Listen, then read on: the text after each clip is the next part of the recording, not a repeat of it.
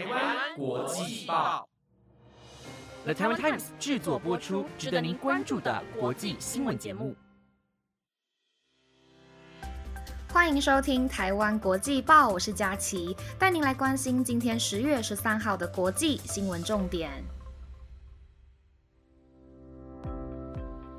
听众朋友们，大家晚安，我是佳琪。今天是十月十三号，礼拜三。不知道大家居住的城市风雨状况如何呢？今天我家这里处于一个非常舒适的天气。我觉得有时候天气真的能。就是影响跟决定心情，哎，有时候可能以前冬天啊，雨大到鞋子进水，然后会扑叽扑叽的，就有种这一天毁了的感觉，然后瞬间那个心情就会变得很 down。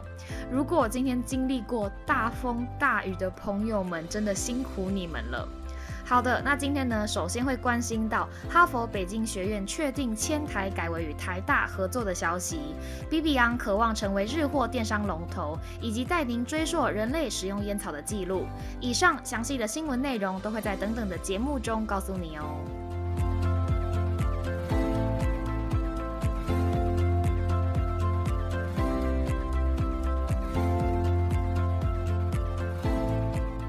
首先，第一则新闻带您了解，美国哈佛大学往年暑期的中文进修计划是设置在北京语言大学里的哈佛北京书院。不过，从明年二零二二年开始，正式改为与台湾大学进行合作，并更名为哈佛台北书院。哈佛大学从二零零四年开始进行设置在北京语言大学的暑期中文进修计划，迄今已经执行了十六年，其中能吸引到哈佛、耶鲁等名校的学生共同前往北京。在这为期九周的计划中，有充足的机会探索北京，包括了参观万里长城、唱中国流行歌曲，甚至是学习打麻将。可见创办宗旨不仅是在提高中文水平能力，而是希望尽可能的让参与计划的学生们能深。深入体验当地文化。不过，根据哈佛红报的报道，哈佛北京书院负责人刘丽佳教授指出，由于近年来合作方中国在提供的设备以及环境上品质不合乎所需，并且态度不甚友好，负责人猜测这种不受欢迎的环境可能是中国政府对美国机构态度发生微妙转变的产物。所以从明年起，这项计划改为与我国的台湾大学进行合作。目前课程内容与师资阵容都还在规划的阶段。除了提供中文课程以外，还计划安排台湾北部著名旅游景点的实地考察，像是故宫博物院、阳明山和士林夜市，以及一系列文化活动，渴望能让两国的学生进行深度的交流。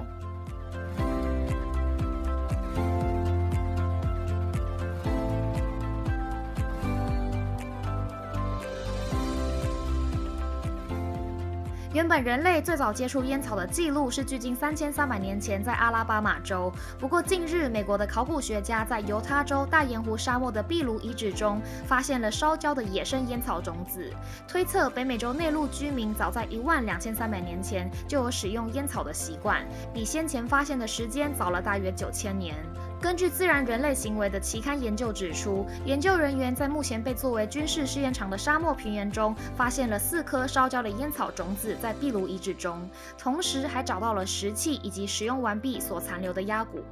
对此研究的第一作者，内华达州远西部人类学研究小组的达伦·杜克表示，那四颗烧焦的烟草种子属于一种名为土狼烟草的野生沙漠烟草品种。此种烟草至今仍在该地区持续生长。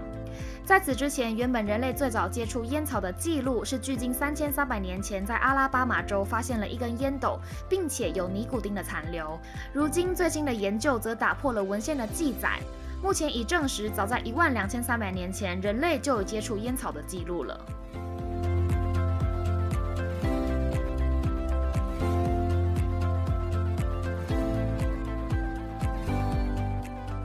全球知名的玩具制造商乐高，在一项与吉娜戴维斯媒体性别研究所中的研究计划中发现，人们对于孩童所游玩的游戏以及在未来所选择的职业上，仍然受到性别的框架，进而有所限制。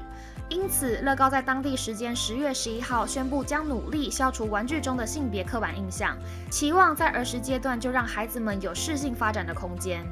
乐高与吉娜戴维斯性别媒体研究所进行合作研究，目的是为了更好地了解创造力是否被性别化，以及如何被性别化。调查了孩子的父母如何看待创造力，以及创造力是否根据他们的孩子是男孩还是女孩而具有不同的意涵。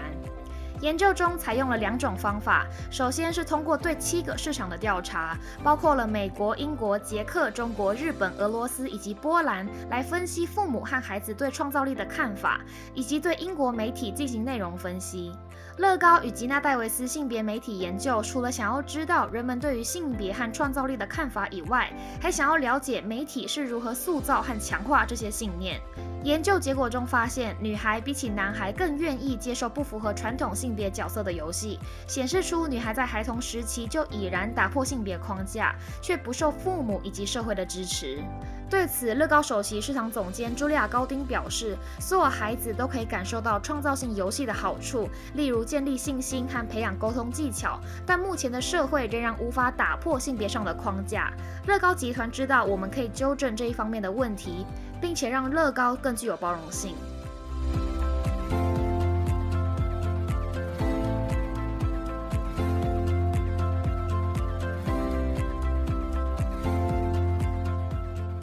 从新冠肺炎爆发以来，不少行业都因为受到疫情的影响之下，导致业绩日益下滑。不过，电商网购却顺着疫情蓬勃发展。在昨日十月十二号，PC Home 网络家庭正式宣布旗下代购平台 BB On 与日本最大二手交易平台 Mercari 跨境结盟，让台湾的民众能直接购买来自于 Mercari 上的众多商品。同时，BB On 也成为全台唯一与 Mercari 完全串接的电商平台，渴望在日后能成为日货电商。龙头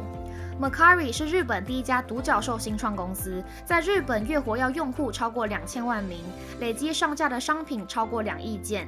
借由此次 BB 昂与 Macari 的跨境结盟，可以让台湾的消费者轻松的购买到 Macari 上各式各样、五花八门的商品。根据 BB 昂社长罗维林表示，BB 昂将透过日本的国际物流伙伴 SGH Global Japan 合作，以安全合理的价格，让消费者拥有最好的购物体验，同时也能缓解台湾民众目前无法出国旅行的想望。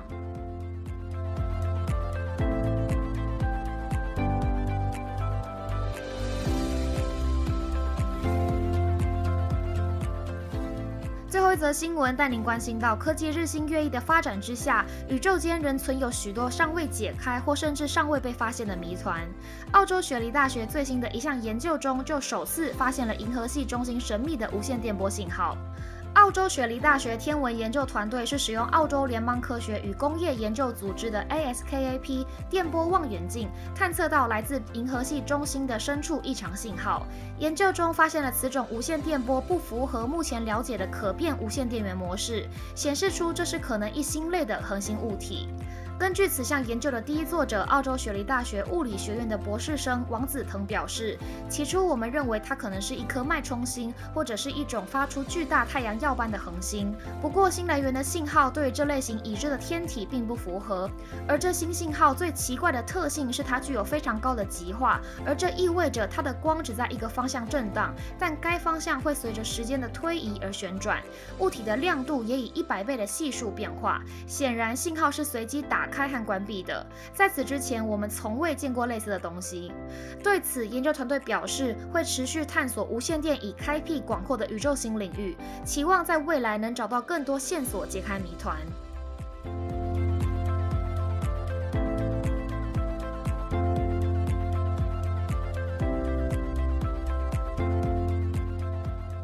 以上新闻由了台湾 Times 制播，感谢您的收听。不知道大家对于今天的哪一则新闻最感兴趣呢？都可以留言告诉我你们的想法哦。如果有想要获得哪一个种类的新闻内容，也都欢迎留言告诉我们。在留言的同时，也别忘了按下五星评价。我是佳琪，那我们下礼拜三见喽，拜拜。